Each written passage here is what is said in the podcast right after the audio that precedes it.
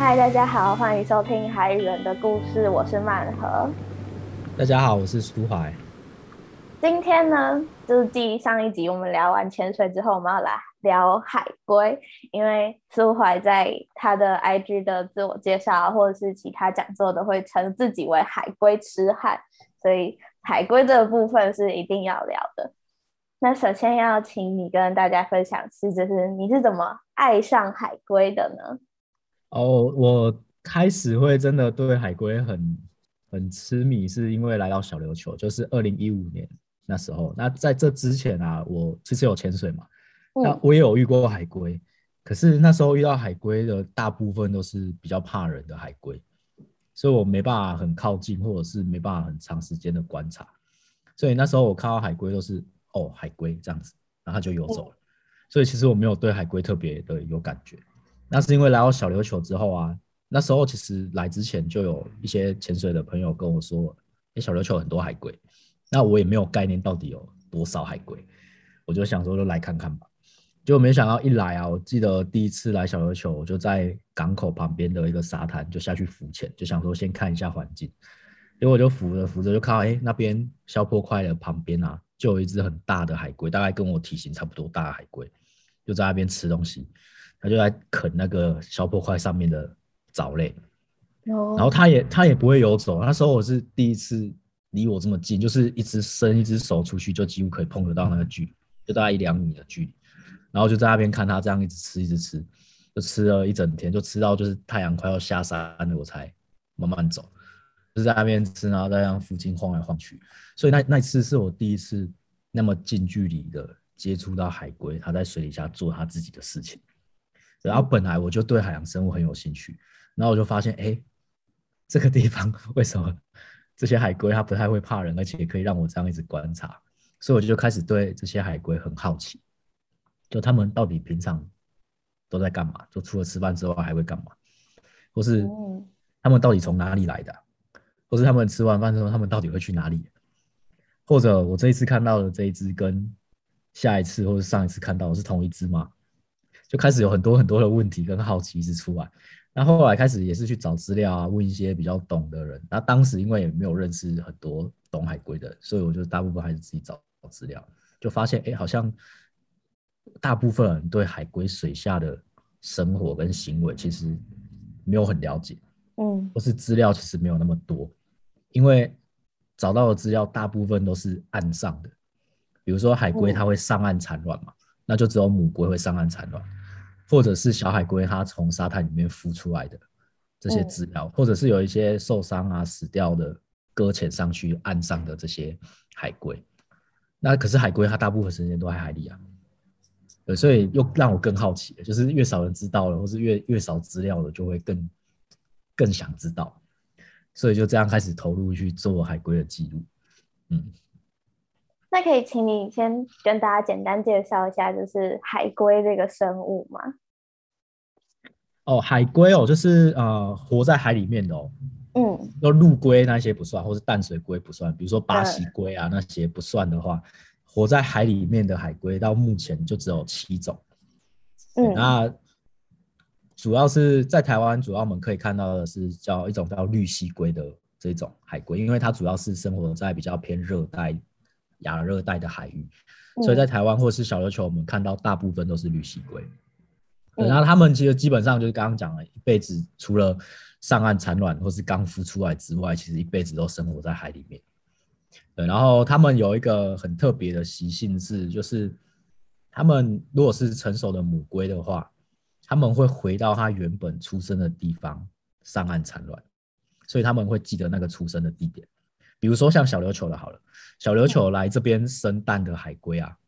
它生完蛋之后，产卵的季节过后，台湾大部分是夏天是产卵的季节，大概五到九月左右。它生完之后，它就不知道会跑去哪里。嗯，对。但是小琉球它主要不是产卵地，它主要是海龟的觅食地，就有点像是海龟的餐厅。所以小琉球这边长期住在这里的就是它不不晓得会回去哪里产卵。然后产完卵之后会跑回来小琉球这边吃饭，或者是有一些比较青年龟，就是它从刚出生小海龟，大概是我们成人的掌心大小，大概四到五公分左右，它刚生出来这么小，它进到海里面之后啊，它就会开始在大海里面漂流嘛。那大概长到我们叫做青年龟，就是三四十公分左右，像一个十二寸披萨大小。哦，如果是绿蜥龟的话，它就会迁移到近岸生活，像小琉球这种地方。所以小琉球这边的海龟有一些就是青年龟，它长到青年龟体型，然后移进来这里生活，然后它可能吃吃吃吃，慢慢长大长大，长到如果是成熟母龟的话，它就会回去它原本的地方产卵，然后产完卵之后，它可能又会再回来。或者是这些青年龟，它可能吃一吃又离开，也有可能。现在我们还还正在做很多的资料的累积，还不确定到底这些会海龟会住多久。对，然后海龟它大通常现在讲的都是大概绿蜥龟的话，大概要长二十到三十年才会成熟，所以比我们人还要久，还要久。对对对，所以它有可能在这个过程中，它可能还没来不及长大，它就死掉。比如说刚生出来小海龟，其实是很多海洋生物或是其他生物，比如鸟啊等等之类的食物。所以其实他们大部分的海龟、小海龟都是没办法存活的。所以现在大部分的科学家或是有在研究海龟的生物学家讲说，小海龟从刚出生到有机会长到二三十年成熟的几率是千分之一。就是一千只才有一只，对。然后之前我去日本当职工的时候，那边也是做产卵的调查，日本那边讲的更保守，他们是讲五千分之一。哦，你真的很少哎。对，所以因为海龟它的存活率不高，然后再加上它生命周期很长，所以现在全世界大部分海龟都是被列入保育的。呃，因为它数量都越来越少，包括台湾也是，所以台湾的海龟基本上都是保育类的。对，因为它的数量都是像绿蜥龟，它在国际上就是被列为濒危物种，就是濒临灭绝的物种。所以有可能，如果环境在整个不好，或者是持续恶化的话，有可能有有一些部分地方的海龟是有可能会消失的。比如说台湾好了，台湾本岛的海岸线几乎都水泥化了，嗯，所以台湾本岛几乎没有海龟可以产卵的地方。但或许以前可能有一些地方是海龟产卵的沙滩，可是当它二十年后好不容易长大回来，哎，这个沙滩不见了，它的栖地就消失了。对，所以整个大环境然后是有很多因素的影响，让海龟的数量就越来越少。所以其实我们在小琉球或是台湾可以这么近距离的观察到这么多的海龟，其实是很神奇、很不容易的一件事情。是，那据您的了解，就是台湾现在有哪些？关于海龟的研究，大概哦，一开始我来小琉球啊，其实我第一个遇到做海龟研究的是，呃，海洋大学啊有一个实验室做海龟的实验室，就是是呃那个老师叫陈义俊老师，然后他有一些他们都会做产卵的研究，嗯，对，那他们那时候刚好在小琉球也有派一些学生跟一些志工来这边，每天晚上都会去巡沙滩去看。海龟产卵的情况，所以那时候其实我是先认识一个他他的研究生，对，所以目前据我所知，就是台湾比较专注在做海龟研究，就是海洋大学这个实验室，主要是做海龟相关的研究。那主要又以海龟的产卵或者小海龟孵出来啊等等之类的这些为主吧。对，然后台湾也有其他的老师也曾经有在小琉球做过，比如说有一个叫罗柳慈老师，他曾经也有来。小琉球这边做过海龟的一些研究，或者是像现在澎湖的，之前也是陈义军老师他们，然后呃现在好像是澎湖也有一个叫陈九龄老师的，他好像现在也是在澎湖那边做产卵的研究。对，最大多数还是还是在沙滩上，就是产卵下海龟这一段的。对，大部分还是那大以以前陈义军老师他曾有。一个学生，但那个学生我不认识，因为他是在二零一一年的时候做的。他曾经也有来小琉球做过一些水下的一些研究，就是去拍水下海龟的研究。那是他的他的硕士论文吧，硕士的题目。对对对，也是有有做水下的，但是没有那么多。或者是之前呃也有一个呃我忘记是哪个学校的，他也有用空拍机做过小琉球这边的一个论论文，就是他的硕士的论文。对，也有空拍的，然后是有其他等等，比如说有什么生生理的啊，就比如说去抽血啊，或是像那种受伤时要搁浅上去，有一些采集的啊，或是结果等等之类，也有这种。对，然后再来就是除了海大之外，就是台湾屏东海参馆，嗯，里面也有兽医，那个李宗李宗贤兽医，他也是做海龟相关的，他现在也是做海龟相关的研究啊，他就是比较像是那种病理的病理性的受伤收容的这些。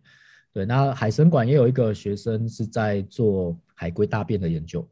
嗯，就是收容到海参馆，那这些海海参馆的海龟，它大便出来，他会去把它大便拿起来看，它有里面有吃到多少的人造物。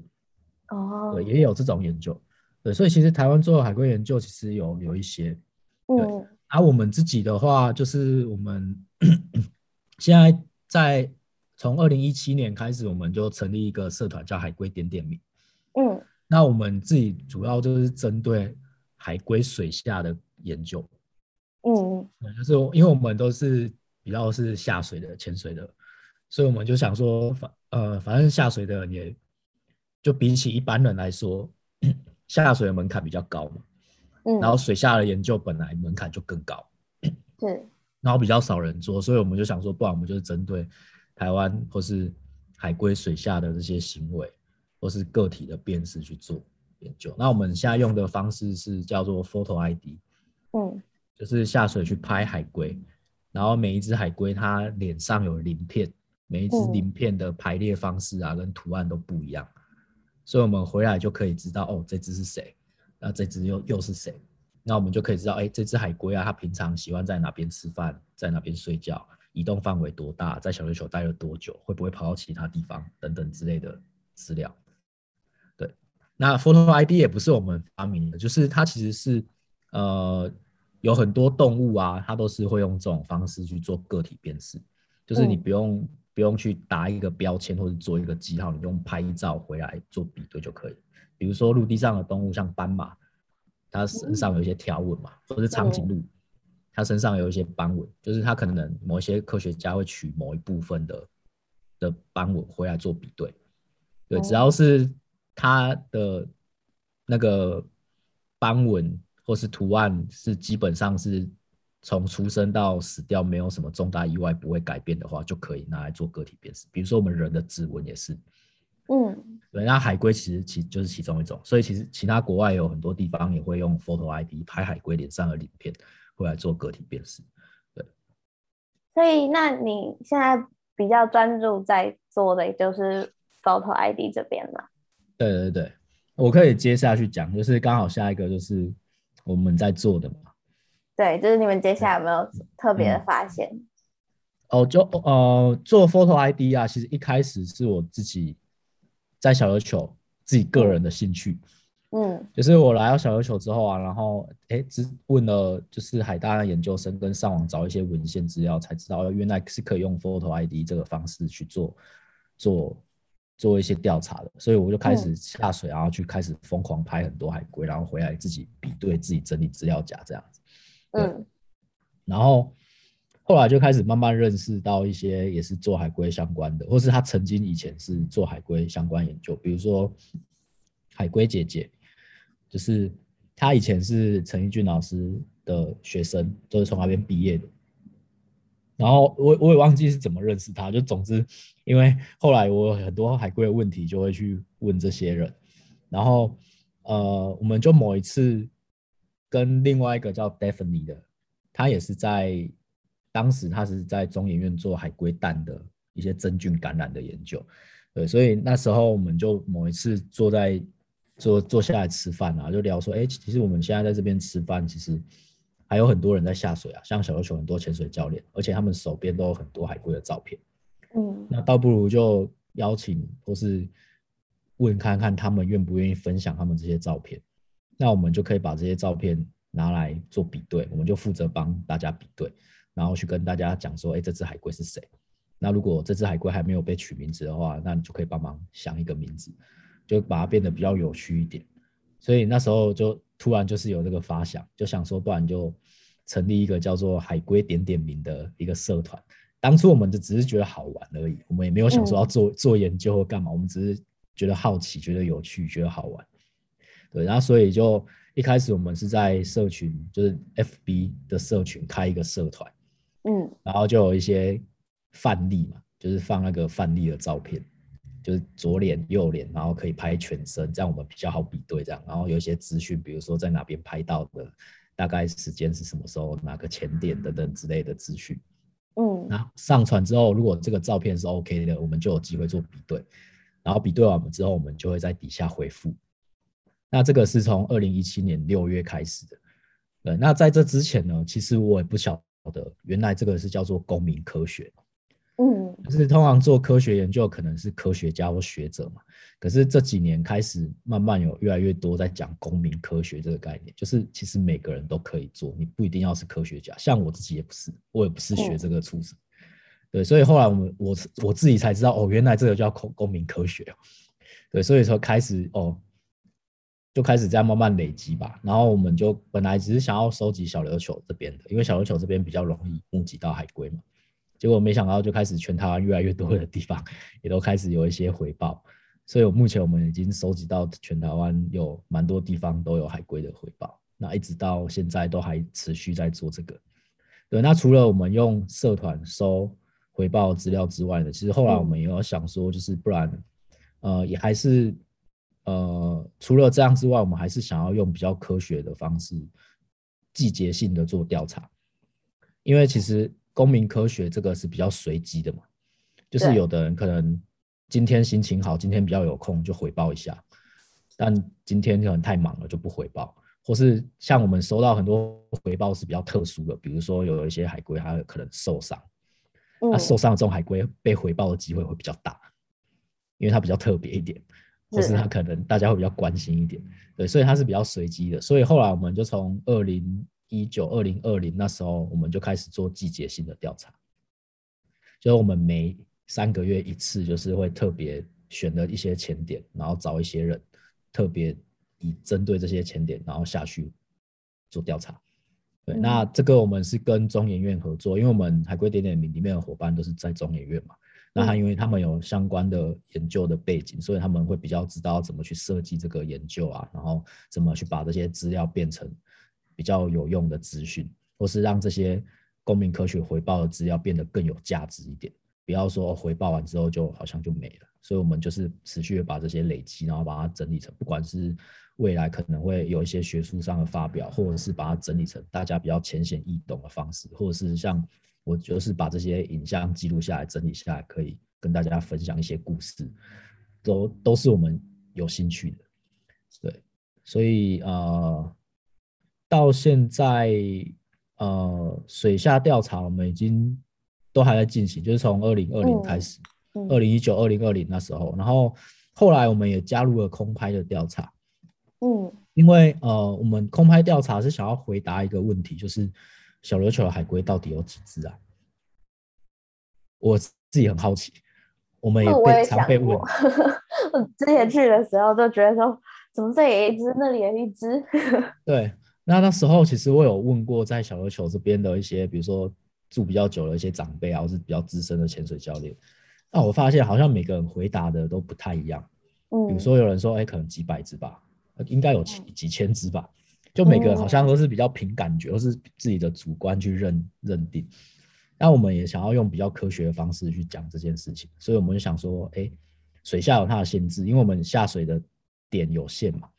人可以下水移动的范围就那那么大，而且有一些海龟它会怕人，嗯，所以我们下水没办法记录到每一只海龟，呃，所以我们就想说，不然用空拍机好了。刚好前几年空拍机越来越普及，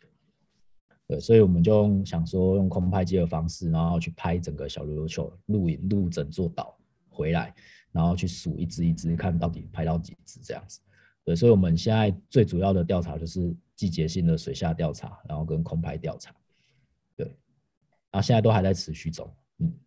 那到目前为止，你有没有觉得有什么是比较有趣或者比较特别的发现嘛？就是这些调查下来。哦，比较有趣的有，我自己觉得有一只海龟叫 R 三六一九二。R 三六一九二。对，它的名字有点特别，是因为呃，它是二零一七年五月啊，我们在小琉球开始有一些潜水教练，包含我自己都有记录到这只海龟。那它它其实有一点点怕人，一开始的时候，就是他人靠近，它会就会离开了。那那时候呢，它的前肢，就是它游泳的左前左前肢下面有一个金属的标签。哦，那如果海龟它身上有被打金属标签，就代表它可能有被研究人员记录过嗯有可能它是上岸产卵，然后被打一个标，或者是它可能受伤收容，然后被野放之前被打一个标，都有可能。嗯对那一开始因为他很怕人，所以我们没办法看清楚那个标签上写了什么。嗯那后来大概过了半年之后，他变得比较不怕人。就小琉球这边有一些海龟，它会慢慢习惯人，然后我们就有机会去拍到它上上面的标签写什么，那编号就是 R 三六一九二。对，所以我们就循着这个编号，然后去找说到底这个编号是属于哪个单位的。后来就找到哦，原来它是在雅浦这个地方。雅浦，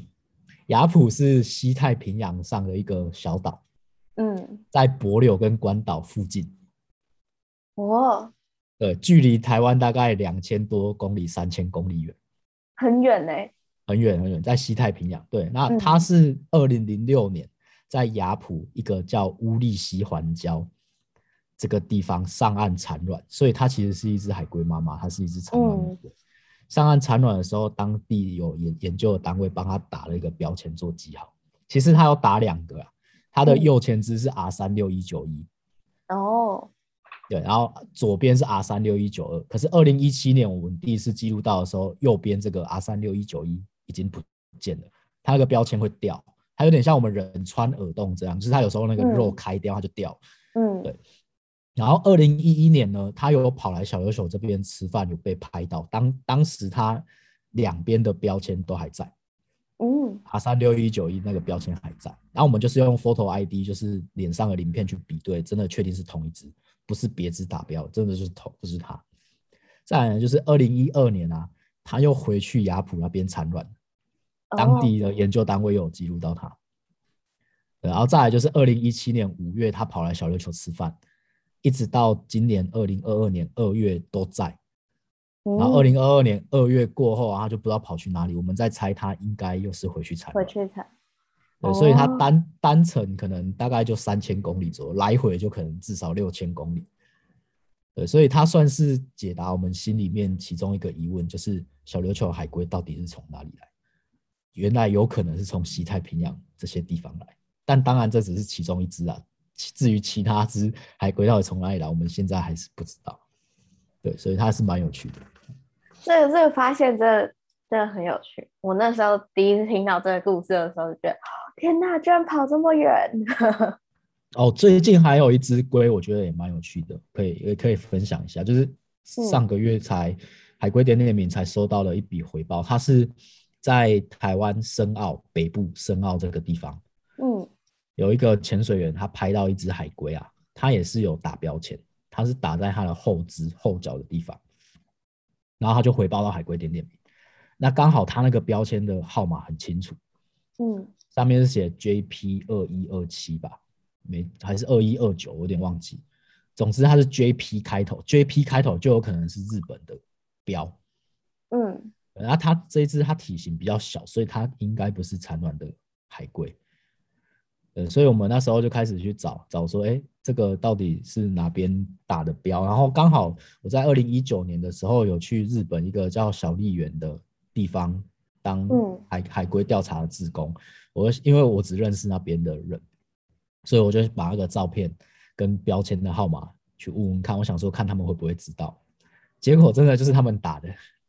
哦就是，然后他就开始去找这个资料，就就才知道哦，原来这只海龟啊，它是二零一八年的时候在小笠原那边啊孵化出来的小海龟。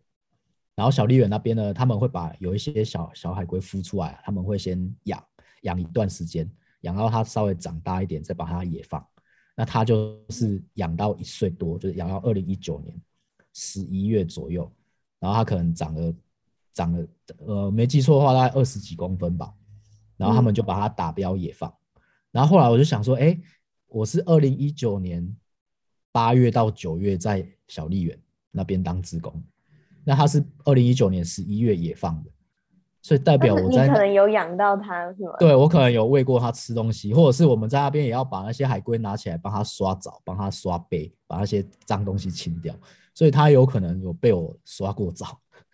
也太酷了吧！然后到二零一九也放完之后，到二零二二年，就是前几个月出现在台湾北部的深澳这个地方，所以它游了大概两三年吧。又出现在这里，然后我们去算那个距离也是两千多公里，所以他们可以游很远。对，所以这个也是一个蛮有趣的例子。真的很有趣哎。那你到现在就是在这一集最开始的时候讲到全世界大概有七七种海龟吗？然后呢？那你看过，你亲眼看过所有种类的海龟了吗？我差一种，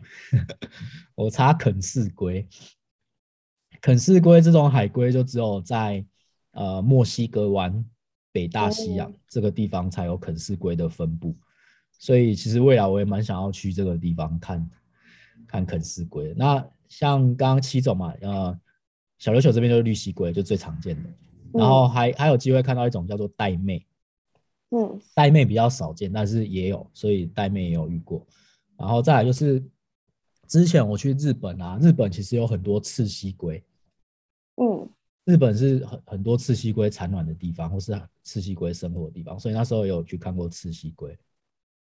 然后再来是平背龟，平背龟主要分布在澳洲。那我之前也有去澳洲当过那边平背龟的职工，所以也有看过平背龟。再来是呃懒蜥龟，懒蜥龟之前我有在小琉球遇过一只是被渔民不小心捕到上来的。对，或者是在海参馆也有看过收容的蓝蜥龟，呃，然后台湾主要比较少蓝蜥龟的分布啊，比较不会出现在这边，对，所以主要就是这样。然后再来是格龟，格龟那时候我也很好奇它它在水下生活的样子，所以那时候我去印尼去看过格龟，嗯嗯，对，然后所以就是剩差一种啃食龟，对，这样差一种啃食龟，嗯，对，所以所以其实你因为。就是想要追寻这些海龟，所以去过非常多的国家吗？对啊，就主要就是想要看其他地方的，不管是种类也好，或是当地的人跟海龟是怎么相处的也好，或是其他地方海龟它的生活的环境啊，或是行为都好，其实我也是对这些都还蛮好奇的。那你去这么多国家找这么多种海龟的经验当中，你觉得有没有什么是你印象最深刻，或是你觉得最值得跟大家分享的？我觉得格龟还蛮有趣的，因为格龟它这个物种跟其他海龟有点不太一样。如果是做海龟研究的人，在台湾啊，其他地方可能不见。在台湾，其实很多做海龟研究的对格龟都是比较有点像是梦幻物种那种感觉。因为它，呃，第一，它体型很大，它最大可以目前的记录有说有到三公尺可是平均大概一两公尺啊，成体啊，就是大概比一个人还要大一点这样，所以它是七，对，它是七种海龟里面体型最大的。然后再来是它很特别的是，它不像其他六种海龟，它背甲上有比较硬的这种角质层，嗯，角质层就有点像我们人的指甲这样子，嗯，那它是有点像。我们人的皮肤一样，就皮包骨，嗯，跟它的壳，它背甲也是，就是一层皮，然后底下就是骨头这样。然后它整只就长得有点像杨桃这样子，所以也有人说它是叫杨桃龟。它是比较长条形的，然后背甲上有一条一条的那种背脊。对，然后再来是它主要是吃水母的。哦，对，所以它主要是吃这些水母浮游生物，所以它们在水底下移动的时候，它可能。会下潜比较深，因为水母这些浮游生物，它可能会在海里面是做垂直移动的。嗯，比如说天黑之后啊，它可能就会被月光吸引，慢慢浮到比较海水表层。然后太阳出来之后，可能海水表面温度变了，或是环境变了，它们可能又慢慢又回到水底下。对，那因为格龟它需要吃这些东西，所以它可能移动的范围或是移动的潜水的模式也是比较像这种垂直型的。再来是它，呃，不会像绿蜥龟一样离岸比较近，它它是比较大洋型的，就是它会一直在海里面游来游去，移动的范围很大，所以它在水下你要遇到更难，对，除了上找，对对对，所以其实我也不晓得到底哪里有比较有机会可以呃看到格龟在水底下的样子。嗯。产卵地很多，可是到底水下长怎样，其实很少人知道，或是很少这些影像。嗯所以那时候后来我就看到一个摄影师，他是呃有去拍过格龟在水下的样子，然后他有开了一个就是要去找格龟的团，就有点像潜水团这样子。那其实我看到的时候，已经呃我在去之前前几年就已经有看过他开团，只是我都没有参加，是因为太未知了。就是有可能你去了什么都没有，而且费用很高，大概要二三十万台币这样一整趟。然后有可能你花了这些钱去了就什么都没有。嗯对，所以其实我犹豫了一两年之后我才报名才去。那我那时候决下定决定要报名之前，我就有心理准备说，可能我这个钱花下去就什么都没有。但我觉得这也是一个不错的结果啊，就也是一个经验。所以我当下我就决定好就去吧。然后去的时候，其实我们真正的实际的出海就只有七天，因为它那边很偏远，它的嗯交、交通要交通的时间很长。对，要花好很多班飞机，然后我们实际出海只有七天。那那时候去呢，我们是请呃当地啊，他们其实还有在吃格龟的习习俗，嗯所以我们是请这些捕海龟、捕格龟的人开船带我们去找格龟，因为只有他们知道哪边有格龟。对，那前四天，诶前三天就什么都没有，就是出海，然后就晃了一整天，从日出晒到日落，几乎都没有看到格龟的踪影。那是到第四天才遇到第一只，因为格龟我们就只能等它回到水面上呼吸的时候，漂在水面，才有机会看到它。然后看嗯到之外，就是我们人或是船开过去，它还要不跑走，我们人才有机会下水看到它。对，然后那边的格龟都是很很怕人、很警觉的，因为那边有在捕蛤龟，所以那嗯边的蛤龟都非常非常怕人，所以很不容易靠近。那加上因为他们那边是蛤龟的觅食地，就是他们吃饭的地方，所以那边的海里面的悬浮物啊、水母很多，所以能见度没有很好。嗯对，所以其实一开始第一只我们下水就看到一眼就它就游走，我们人一靠近它就下潜，然后就游走，而且它可以下很深嘛，所以基本上对啊，它只要一下潜，然后能见度不好的话就它就跑走。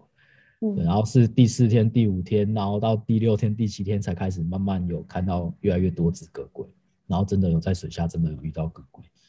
对，所以那一次也是算蛮特别的，就运气蛮好的，因为后面几天天气很好，那个也很很看天气，